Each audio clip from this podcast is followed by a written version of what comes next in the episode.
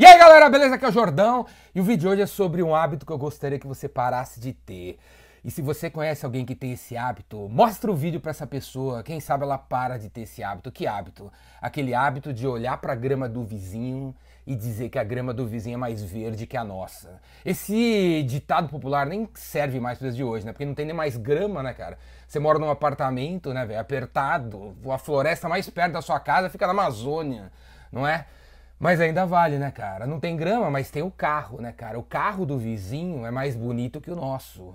As férias do vizinho é mais bonita que a nossa. O filho do vizinho é mais inteligente que o nosso. A filha do vizinho já foi para os Estados Unidos. Não é mesmo, cara? Se você conhece alguém que se importa mais com a vida dos outros do que com a própria, cara, mostra esse vídeo para esse cara. Porque a gente tem que tirar esse hábito da nossa vida. E para para começar a prestar atenção mais na gente mesmo, cara. Eu vou contar para vocês duas histórias. Uma é uma história pessoal minha engraçada, bizarra, bizarra, que só meus amigos mais próximos conhecem. E eu vou contar pela primeira vez num vídeo aqui, cara. Bizarra, bizarra, hein? que eu fiz, presta atenção. E a segunda é uma espécie de poesia, presta atenção. A primeira coisa é o seguinte, cara. A long time ago na Galáxia Far Far Away, eu namorava uma menina, né? Tinha uma namorada, tipo, 30 anos atrás.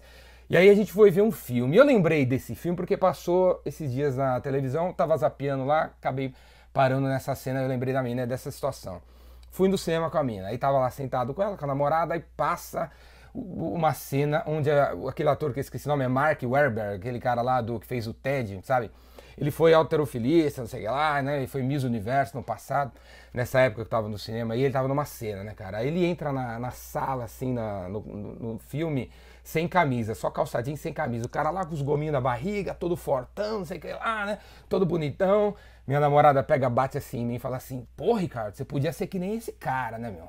Aí eu olhei assim para ela e falei assim: Porra, o que, que você tá achando? Você acha que esse cara é desse jeito, meu? Se liga, meu, atrás do set de filmagens o cara montou uma academia, ele acabou de levantar 300 quilos, meu. Ele fez 6 de 12 com 300 quilos e saiu correndo da academia que eles montaram, entrou na cena para filmar, meu. Você acha que ele é assim? Ele não é assim, não. E se não.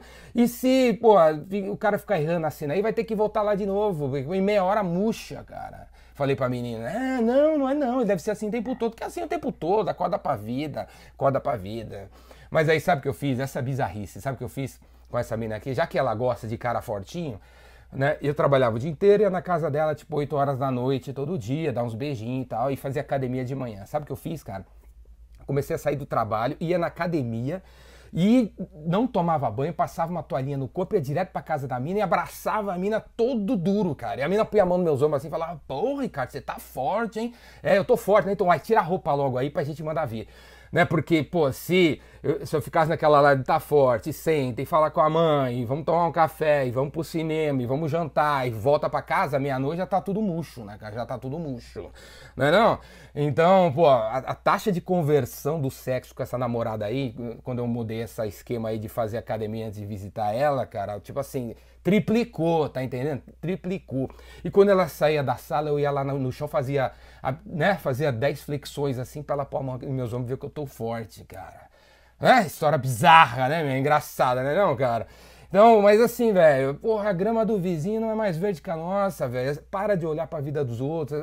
Esse, esse, o Instagram, cara, a foto que a gente mostra que alguém posta de um momento da vida não reflete a vida da pessoa.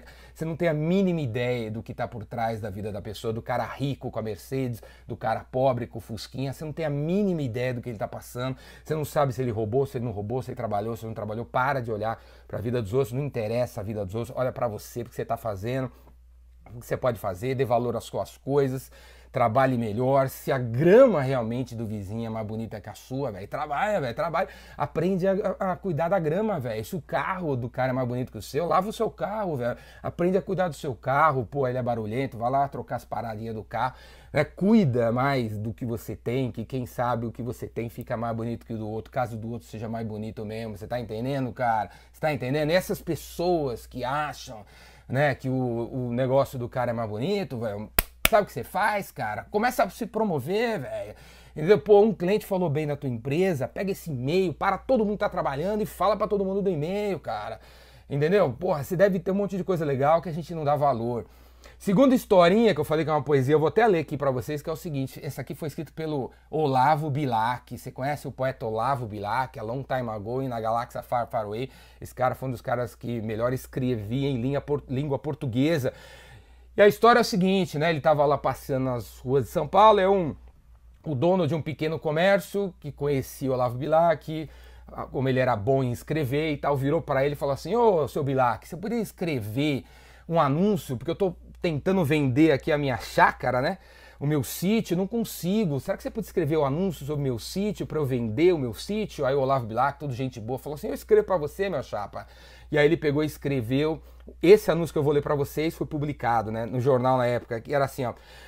O anúncio era assim, ó: Vende-se encantadora propriedade, onde cantam os pássaros ao amanhecer no extenso alvoredo, cortada por cristalinas e marejantes águas de um ribeiro.